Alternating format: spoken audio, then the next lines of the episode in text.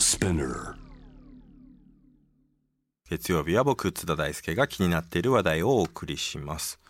え緊急事態宣言解除されたんですけれどもえ我々新型コロナウイルスと共に生きるウィズコロナの時代に突入しています。えーこれでも緊急事態宣言は解除されても厳しい状況がまだ続いているのが音楽業界です。えこれまではですね多くのライブやイベントが中止や延期となりまして、えー先日はですねもう夏の風物詩というか、まあ、日本の音楽業界にとってもですね毎年まあもう本当に最も重要なイベントで、まあ、JWAVE にとってもね非常に大きなイベントでもあったと思うんですけれどもフジロックフェスティバルが、え延期まあ来年に延期ということなので、まあ、今年は実質上中止という、まあ、おそらくあの延期という言い方をしていてアーティストの方の発表もですね来年にねあの延期になりますと言ってるので、まあ、おそらくその発表されてるアーティストが来年にスライドするということではあるんでしょうけれどもやはりまあ残念象徴的な、存在ですから非常に残念ではあります。えーそんなウィズコロナの時代に音楽業界の現状どうなっているんでしょうか？またこの危機にどう立ち向かうのか？今夜はこの方に電話でお話を伺いますバンプオブチキンやサカナクションを手掛けたことでも知られる一般社団法人日本音楽制作者連盟理事長の野村達也さんですもしもし野村さんこんばんは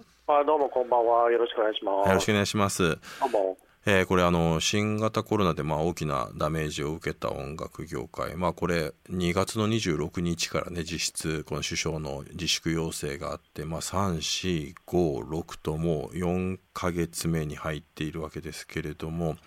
えー野村さんはサカナクションやカナブーンなどが所属している音楽プロダクションヒップランドミュージックの社長でもいらっしゃいますけれども、はい、ね。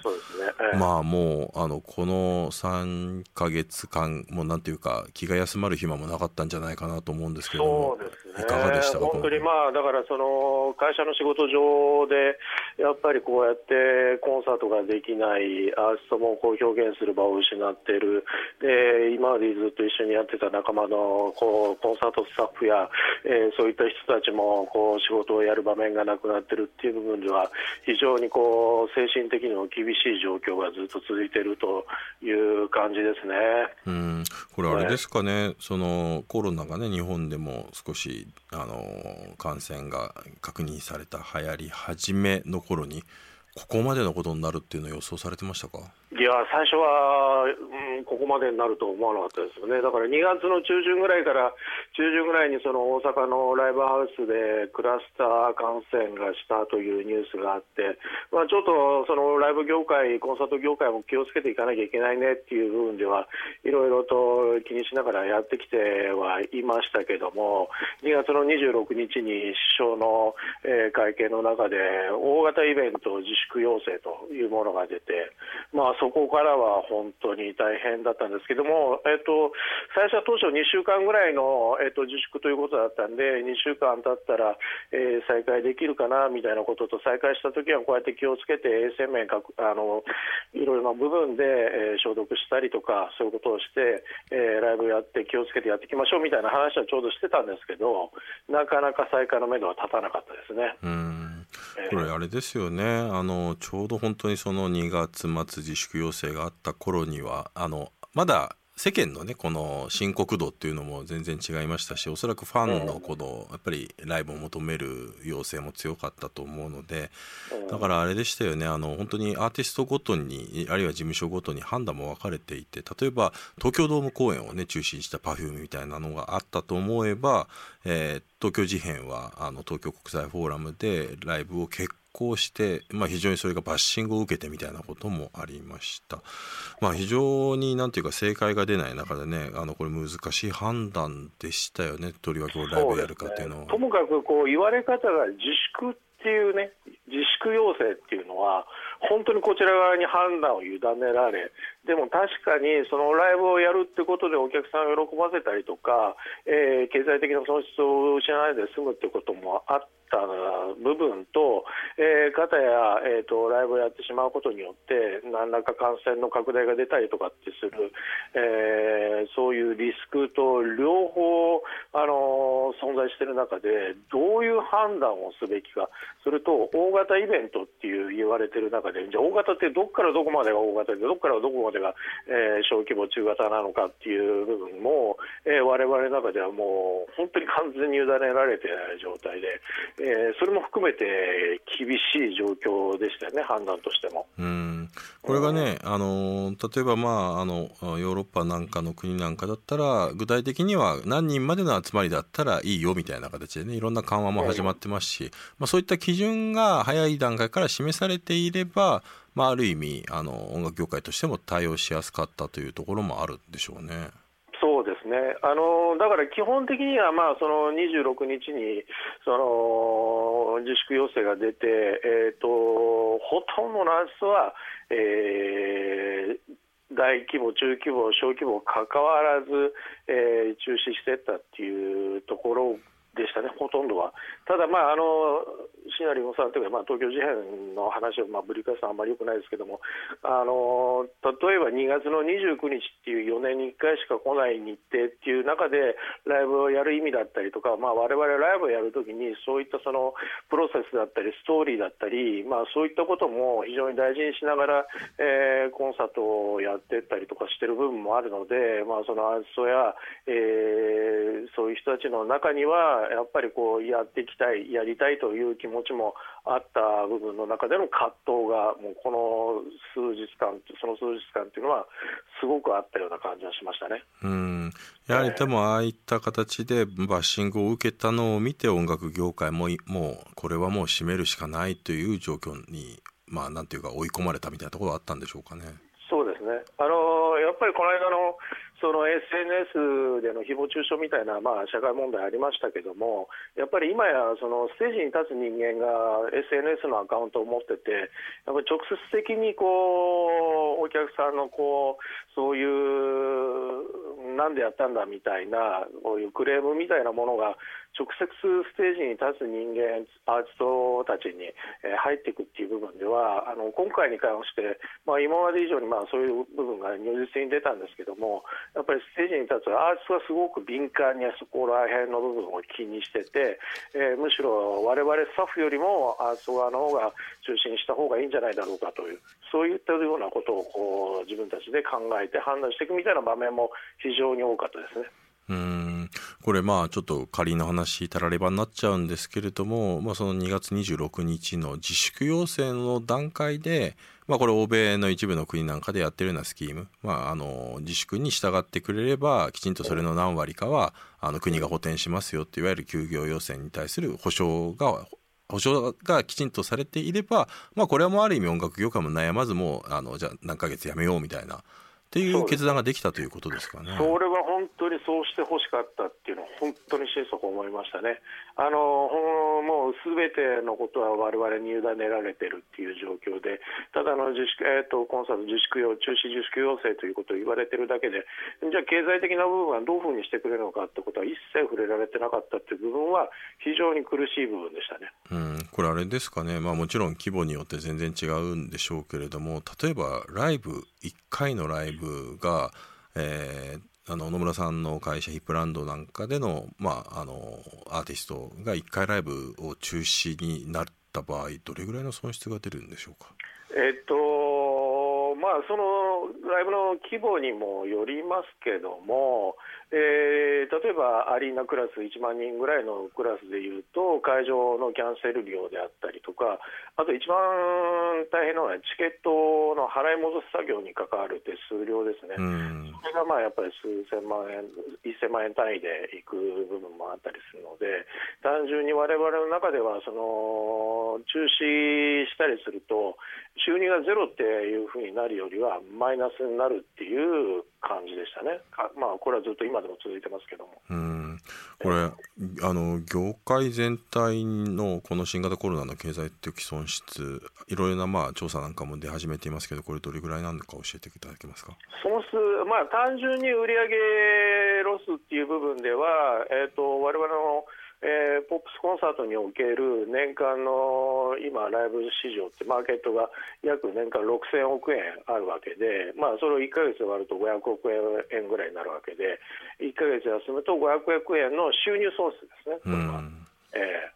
ただライブをあの中止にしたりすると、中止の損失分というのは当然出てくるわけで、まあ、さっき言ったみたいに、えー、会場のキャンセル料だったり、チケットの払い戻し手数料みたいなものは乗っかってくるわけで、まあ、ゼロどころかマイナスになっていくというような感じですよ、ね、まあ、本来だったら払わなくていいコストまでも一方的に負担させられてしまう、ね、ということですもんね。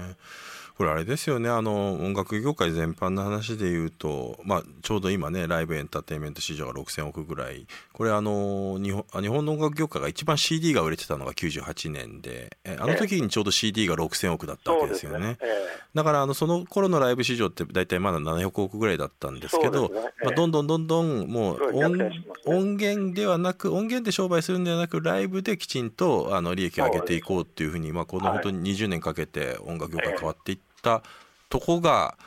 そそこの矢先にこのコロナがっていうことですもんね。ねえ、ここ2、3年で本当にこう音源ビジネスからライブエンターテインメントビジネスにシフトしていったのがこの日本の音楽業界でここ2、3年のとこだったんで、えっと、ライブ市場6000億になりながらも、えっと、CD 市場っていうのは6000億から、えー、長年かけて今2000億前後になってる3分の1ぐらいになってるっていう状況ですからやっぱりそのライブに関わる比重っていうのは本当に大きかったですね、今は。うんこれはあの、まあ、政府の要請に応じて中止や延期を決定していってこれただ同時にやはりまああの音楽業界さまざ、まな、ね、業界が厳しいと言っても多分もう本当に最もあの、まあ、ほとんど収入を得る手段そのものが全部断たれてさらに追加のコストも払わなきゃいけないということで、まあ、非常にコロナの影響をもろにかぶってしまった業界でもあり、まあ、これに対して何らかの、えーまあ、政策的手当をしてくれということでこれあの団体音楽業界のこの団体を超えて国会に陳情もされてるんですよね、これどういったことですか、ね、あの我々今、まあ、あの皆さんご存知のように2月26日にその自粛要請出た後、えーと緊急事態宣言が出たのはにあの国レベルで緊急事態宣言が出たのは4月の 7日とか頭ですよね。ということは、我々音楽業界だけは3月いっぱい丸々ロックダウンしてた状態だったわけです。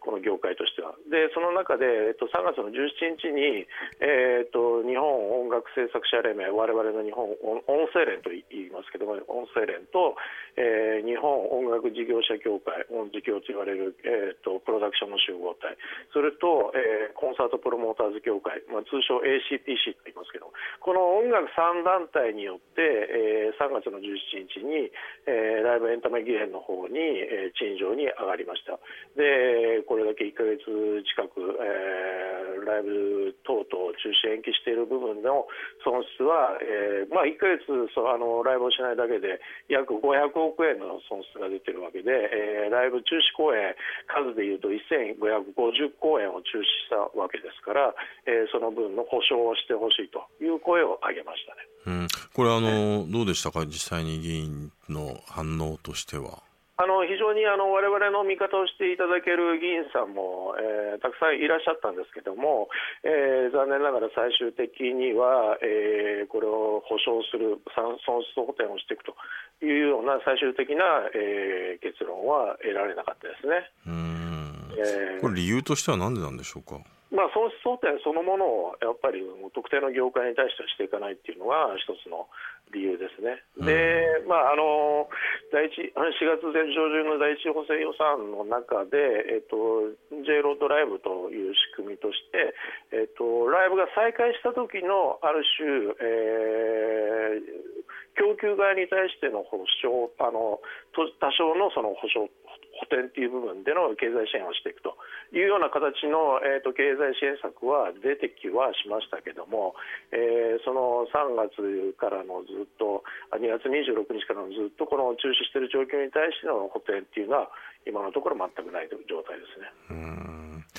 え、野村さんこれまあ緊急事態宣言は解除されましたそしてまあ西村担当大臣も、まあ、ライブについてもこれあの緩和していくという方針を示してはいます。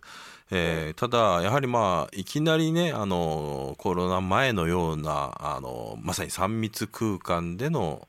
同じライブができるかというとおそらくそうにはならないだろうということもあって野村さん、このどのように緩和していくのか3つの段階を考えていらっしゃるということなんですけれども、まあ、そうですね。なかなかその3密っていうことをこう交わしながらライブやっていくっていうのは非常にこう困難な状況であって、まあ、まずは一つはその無観客での、えー、オンラインでのライブ配信、えーまあ、できれば有料課金のモデルの中で、えー、徐々にライブを再開していく、もその次に、えーと、入場のその人数を制限した形、まあ、現状、ガイドラインとして50会場のキャパシティの50%みたいなガイドラインも出てきますけども、えー、50%のガイ、キャパシティの中で、えー、衛生管理を徹底した中でライブをやっていくというのが第2フェーズ。で第3フェーズが元に戻ってくるみたいな、えーまあ、そのような段階になるかなというふうには思っていますね。これでもあれですよね、まあ、その第2段階で50%のお客さんを入れてというんですけどまたライブを楽しむ様式みたいなのもありますよね。だから、ね、つまりみんな多分本当にこの曲はみんなで一斉になって声を張り上げて歌うとか。っていうのがまさに歌うこと自体がまあ密閉空間でのものだから感染リスクにつながってしまうだろうというのもあるのでだったら本当にあの椅子をあの置いてじっくりと。えー、ね、あのそういうようななんかブルーノート東京みたいなね 感じのライブにあのすごくラウドなバンドもそういうふうにしなきゃいけないのかとか、まあ、いろんなことをちょっと考えてしまいますよね。そうですねだから音楽ジャンルによって、まあ、いろいろとちょっとライブがやりにくい状況があったりとかっていう部分もなってくると思いますけども、あのいわゆる専門家の先生なんかに聞くとマスクとフェイスシールドをしていれば、えー、感染リスクっていうのはほとんどないというようなことも言っていただいてる言っていただいてるというか、まあ、そういうふうに判断されている先生もいらっしゃったりとかしてて、まあ、まずはまあちょっとその自分たち自身お客さん自身がこう同業しながらこうライブ会場でライブを楽しむかみたいなことも合わせて、えー、我々のガイドラインの中でやっていくっていうのも一つの、えー、我々が取っていく手段かなというふうには思ってますね、うん、でも今ね、はい、あの野村さんのお話を伺ってて僕思ったのはやはり音楽ビジネスってこのライブで楽しむときにもちろんライブを楽しむのもそうですけれども同時にあのグッズ販売のいい機会でもあるわけですよね。ライブって、ね、なんかそうするとやっぱりそのアーティストがすごくこだわって作ったアーティストグッズとしてのフェイトシールドとかマスクみたいなものがあってこれでみんなでやろうなんていうと、まあ、みんなが買うんじゃないかなっていう感じもしますけど、ね、あそうですね。まあそうですねあのそういったその防護防御できるような、えー、グッズをアーティストグッズ化していくっていうのも一つの方法だと思いますし、うん、まあ、あとだからあの逆に言うとそういう時代というかそういう状況になっていって例えばグッズの、えー、オンライン化 EC 化っていうのも促進されていったりさっき言ったみたいにライブもオンライン化されていってじゃあ通常のこう今まで見てきたライブと違う方法違う違う表現の仕方でのライブの表現みたいなこともできてくると思うので、まあ、そういう部分ではあのちょっとある種ポジティブにねあの捉えていって、えー、今までこうすごくアナログでやってきたライブの部分を一部テクノロジー化されていって、えー、新しい時代に向けてのライブビジネスライブフォーマットみたいなのが出てくるっていうのも今回のまあ一つのきっかけとしてのチャンスになってくるのかなとも、えー、ポジティブな捉えられることができるかなとは思ってますけど、ねうん、そのポジティブな点でいうとですねやはりまあそのテクノロジーの力を使ってというとやっぱオンラインライブオンライン無観客無観客ライブがどれだけまあ定着するかってこともあると思うんですけどやはりまあコロナのあの、まあ、3月ぐらいの時に、まあ、ライブができなかったミュージシャンが結構 YouTube とかでね過去のライブ映像とか、まあ、それこそサカナクションとかも流されてましたけど、あのいろんなミュージシャンが流したりあるいはもうライブハウスで無観客で配信をしたりということがすごくあったんですけどやはり多くがその多くは無料だったんですよね。無料で、ね、まあもちろん今あのライブができないからミュージシャンはやっぱファンとつながりたいから配信するんだっていうのは気持ちはわかるんですけどやっぱ結構長くなるとするならばきちんとそこに対して対価を払えるような仕組みの構築みたいなものも非常に重要になってくると思うんですけどこの辺りはやはり音楽業界としても急務ですよね。そうですね。あのー、ちょっとあのきれ事言っちゃうような形になって申し訳ないですけども、やっぱり我々はその 一つのメッセージを発信できるというこうあの音楽としての宿命というか使命という部分を感じてて、まあ、最初にその2月26日にライブが中止になっている中で、まあ、あのまず我々何を考えていったかというとコロナの感染拡大っていうのは一人一人の気持ちの問題一人一人がその衛生管理をあの気をつけることによって拡大は絶対に防げるしその地震とか台風のような、えー、災害に比べると不可抗力ではないんじゃないかということを我々訴えていきましょうということで3月、そういうふうにそのみんなに、えー、衛生管理を一人一人の衛生管理をさちゃんとしてさえすればこのコロナ感染というのはもうなくなるんだということを訴えていこうということで、えーとハッシュタグ春は必ず来るというキャンペーンを打って声明を出して、えーと、衛生管理の、えー、啓蒙をしましたね。うんうんうんえーまあ、そういったことをすることによって、えー、いろんなことが伝えられるんじゃないかなということもまずやりました、その後に、えー、ステイホーム期間の中で、えー、映像を見てもらったりとか、家でどういうふうに楽しめるかということも含めて、いろんなコンテンツを提供するということで、まあ、そこの時点で無料で、えー、コンテンツを配信したりとか、見せたりとかということで、えー、感染拡大に対して何ができるかということの我々の、メッセージとして、えー、無料でコンテンツを、えー、提供していったということをやりました。ただ、まあ、あのステイホームも終わり、えー、これから緊急事態宣言も解除されている中で次に向かうフェーズとしてはもう、えー、コンテンツを有料化していくオンラインとしてオンラインライブとして有料化していくみたいなフェーズに、えー、入っていくのかなというのが我々のこう向かっていく先ですね。今の現時点での考えあ野村さんあの今ラジえっとリスナーの方から質問が来ています、えー、はい、ラジオネームミュラー13さん、えー、ウィズこれ第2段階の話ですね。えー、ウィズコロナの時代に音楽業界に臨むのはとにかくライブをどんどん行ってほしいですと。はい、第2段階になったら。で観客が定員の半分や3分の1になってしまいそうなのでその分固定費をチケット代に転嫁してもうあのチケット代の単価が高くなってもいいパフォーマンスで見せてください。ライブはやっぱり最高ですねという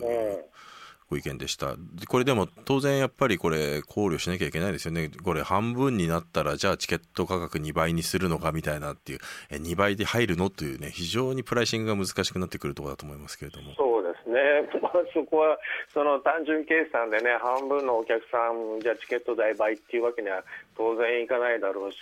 そういうことをすることによってなんかお金を持ってるというか余裕があるお客さんしか相手にしなくなってしまうもしくは来れなくなってしまうということは我々のそもそもの望んでることではないのでなるべくやっぱりその中でどういうふうにこうそういうコストダウンだったりとかコストの部分で、えー、削ったり何らか補うたりっていう部分をやっていく、まあ、さっきのあの J ロットライブっていう政府支援政府の経済支援っていう、えー、仕組みもあったりしますので、まあ、そういったことも上手に使いながら、えー、そこをうまくやっていきたいなというふうなことは思ってますけどもね。うん。これはあの、野村さんいろんな、まあ、あの職業柄さまざまな業界人の方あるいはアーティストとも話をすると思うんですけど、アーティストはどういうことを言っている人が多いですか？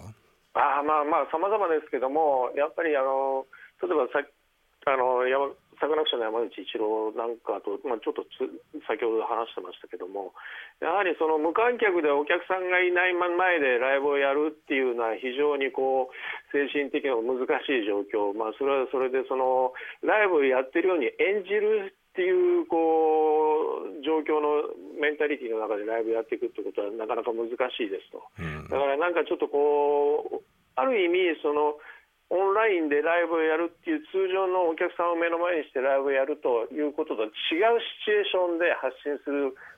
その発信する場所そのものが違うシチュエーションでやるということにおいて、えー、そういうことを解消して新しい表現を見つけていきたいというようなことを言ってたりとかしてましたね、うん、一郎は、はい、まあそれぞれねいろんなミュージシャンがもちろんいろんなこと考えてるんでしょうしまあライブができないからこそこの、まあ、みんながみんなこういう厳しい状況に置かれてるっていうことが創作意欲をね湧いて曲を作ってるってアーティストもいるでしょうし、うん、まあ本当にいろいろな形で、まあ、また復活する時にどうあのコミュニケーションしていくのかっていうことを考えてるんだと思うんですけれども、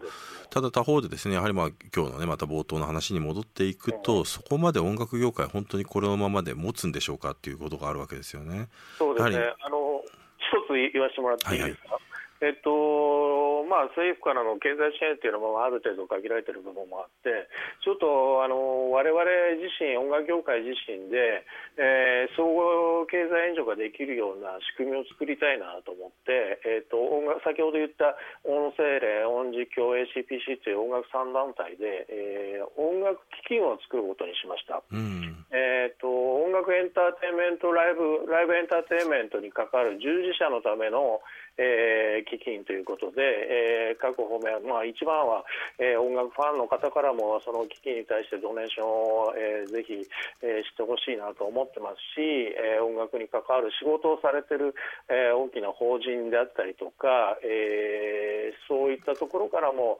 えー団体も含めて、えードネーションしていただきたいなと思ってますし例えば今後、えー各アーティストが、えー楽曲を提供していただいてその楽曲の収益の一部からそういうドネーションをしてもらったりとかイベントをやることの収益の中からドネーションしてもらったりみたいなことをやるような、えーある種音楽業界全体の中で大きな、えー基金を立ち上げることにしました。これもう間もなく11日の日に、えー公式発表すると思いますけども、えーあの基金の名前はミュージッククロスエイドと、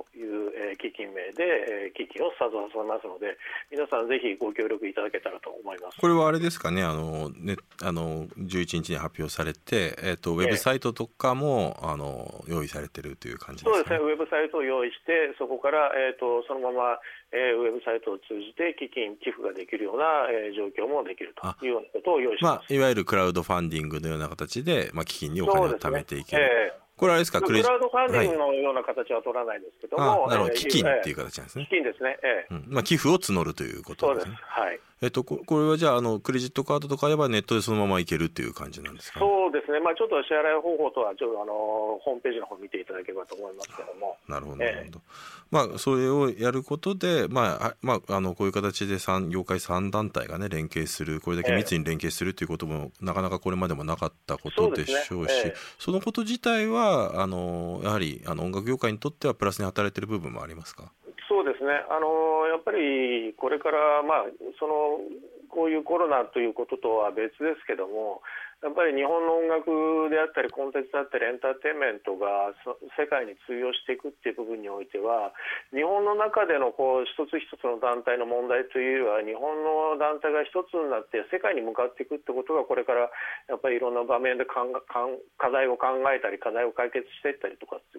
そういうことをしていかなきゃいけない、えーフェーズになってきてますので、こうやって団体が横、日本の団体が連携していくっていうのは、すごくいいことだなというふうに思ってます。うん、これあの j 部をねお聞きの方は当然音楽好きが多いですしあの本当にイープランドのねミュージシャンなんかも大好きだっていう方も多いと思うんですけれども、やはりこのウィズコロナを経てですね、まあ、音楽に対するやっぱり特別な思いがね溜まってる人もすごく増えてると思うんですよね。今後そのコロナの後にその第2第3段階に向かっていく過程でやはりそのあのコロナ以前とは違う形で音楽業界も変わらなければいけない部分はあると思うんですけど何が大切になってくると思われますか、まあ、たくさん大切な部分はあると思うんですけど、やっぱり視野を広く持って、やっぱり海外に向けて、我々のあの自慢できるコンテンツを外に広げていくってこともそうですし、えー、とこの機会だからこそ、オンラインライブをやるようなことになって、その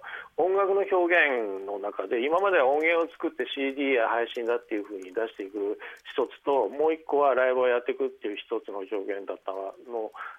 まあ、その2つじゃなくだけじゃなくて、やっぱりオンラインっていうところで、えー新たな違う表現が生まれてくるってことに対しても、あのー一つのこれからのチャレンジとしてやっていけるってことにも気がついてきたっていうのも大きな収穫だったと思いますし、まあ、それがウィズコロナだったりするんでしょうけども。でなんかそういう経験を経た上で改めて、えーライブの良さっていうのが浮き彫りになっていくんじゃないかなとも思ってます。うん、まさにその良さを、えー、良さを本当にいろんな人に伝えるための多分活動業界団体の活動も非常に重要になってくると思うんですけどこれまあなんか自粛要請が解除されそうでされないあまた延長だっていう、まあ、音楽業界3月から4月って本当にもう皆さん落ち込んでたと思うんですけれども今この緊急事態宣言解除されてある程度道のりが見えてきていろんなあの野村さんもいろんなアイデアとかあの浮かんできたりとかしてますか？そうですね、だからまあ、あのこうやって途中のそのオンラインライブのやり方だったり、まあ、新しいフォーマットだったり、新しい技術提供みたいなものに触れてる状況の中で、あのいろんなひらめきだったりいろんな、いろんな発想だったりは出てくるなって気もするし、まあ、あと、やっぱりその、音楽ってものの楽しみみたいなことが、あの遠くの人に伝えられるってことも思った以上にだんだんできてきてるんじゃないかなっていうのも気がつき始めてきてますね。うん、あの J-WAVE 聴いてる音楽好きのリスターに最後メッセージお願いします。えーとまあ、本当に今、皆さんも含めて、これは音楽業界の、えー、大変だ、大変だみたいな話をこの数十分の中でや言ってしまいましたけど、本当に大変なのは皆さんも一緒だと思います。あのとは言ってもあの、やっぱりそういった時に元気をつけたり、勇気を出してくれって言ったり、慰めることができるのも音楽の力だと思ってます。えーと、やっぱり不要不急という言葉を使われながら、音楽は二の次にされてきてはいますけども、でも食住の次にやっぱり喜怒哀楽というこう心の、えー、豊かさみたいなものは、えー、ぜひぜひ忘れてはならないものだと思いますしそういった時に、えー、音楽ってものにあの出会ってほしいなというふうに、えー、思ってますので、えー、これからもぜひ音楽を愛してください。よろしくお願いいたします。えー、お時間になりました。野村さん本当にありがとうございました。はいえー、6月8日編集後期ですね。えっ、と、今日のね、あの話題で言うと、まあ音楽業界の話もあったんですけど、えっ、と、自分のコメントの方でした、まあ伊藤詩織さんの、訴訟の件についてやっぱりいろいろ思うところありますね。まあ本当はね、あの、本放送でもちょっと触れるか触れないか迷ったんですけど、まあ完全に裏番組になってしまうので、あえて増えなかったのが、あの、チューズライフプロジェクトって言って、僕も参加している、司会で参加したりする、まあもともとあのマスメディアで番組を作っている人たちが有志でやっている、まあボランタリーなプロジェクトがあるんですけど、まあそのものでまさにネットの誹謗中傷問題、とりわけやっぱり女性がこう撃にさらされてしまうということ、えー、これであの今日、まあ、6月8日の8時から、えー、10時まで番組やってたんですね。しかもその司会がですね水曜ナビのですね安田なつきさんということでぜひですねこれ聞いた方はですねその、まあ、僕もちょっとその完全に裏になってるのでどんな議論をしてるのか見れてはいないんですけれども、まあ、おそらくかなり有意義で、えー、包括的かつ多角的なあのそういうネットの誹謗中傷に対してどのように対応していくのかっていう議論をかなり濃厚な感じでやってると思うのでですね、まあ、今日の、えー、放送を聞いて、え関心持った方は是非見ていただければなということは思います。まあなんか多分だからあれだと思いますね。あの2日後の安田さんの回でもですね、あの安田さん自身も伊藤さんともあの仲良くしている部分もあるでしょうし、まあ本当に同じ女性の立場としてさまざまな、まあ、しかも同じ職業ですからねさまざまなことを考えてると思いますので、まあ、ぜひですね、えっ、と水曜日のねジャム・ザ・ワールドにも聞いていただけるといいんじゃないかなってことを思いました。はい、えー、ということで6月4日編集後期は、えー、ここまでです。また来週。